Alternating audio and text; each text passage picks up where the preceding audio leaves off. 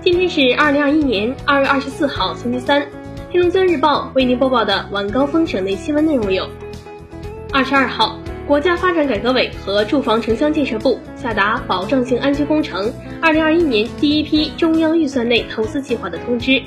明确将保障性安居工程二零二一年第一批中央预算内投资计划以投资补助方式切块下达，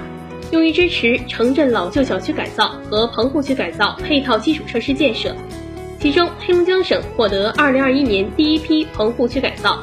配套基础设施建设资金三万四千万元。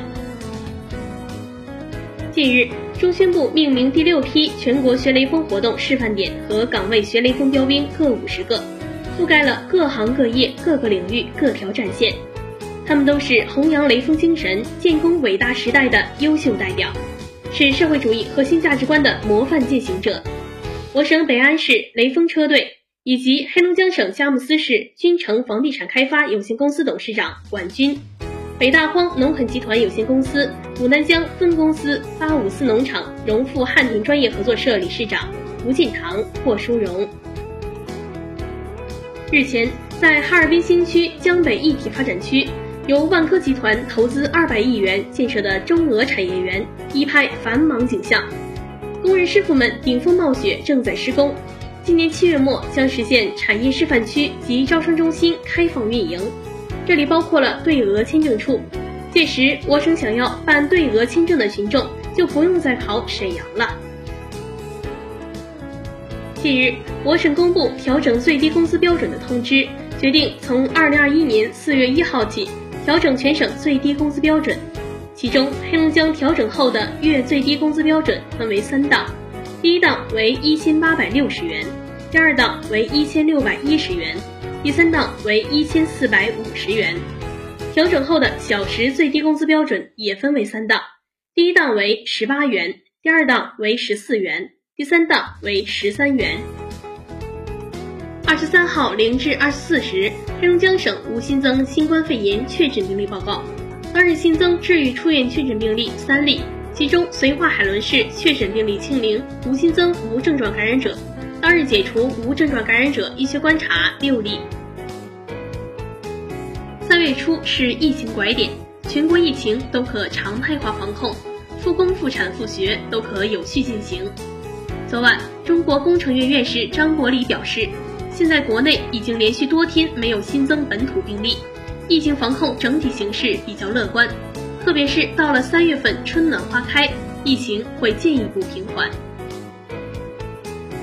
日前，记者在绥滨县江阴远洋风力发电项目现场看到，工作人员正在将叶片与机舱在百米高空精准对接。绥滨县首台高一百四十米风力发电机组完成吊装。据了解，这也是目前省内已吊装。单机容量最大、最高的风力发电机组，刷新了全省最高风机记录。二十三号，教育部召开新闻发布会，要求春季开学后各高校：一、执行校园封闭式管理，坚持非必要不出校、非必要不出境、非必要不聚集、非必要不前往中高风险地区；二、对正常返校和未能按时返校的学生，制定针对性学习方案。对补考、重考、毕业设计等进行详细部署。三、原则上不组织大规模集中性校外实习、社会实践和企业参观考察等活动。四、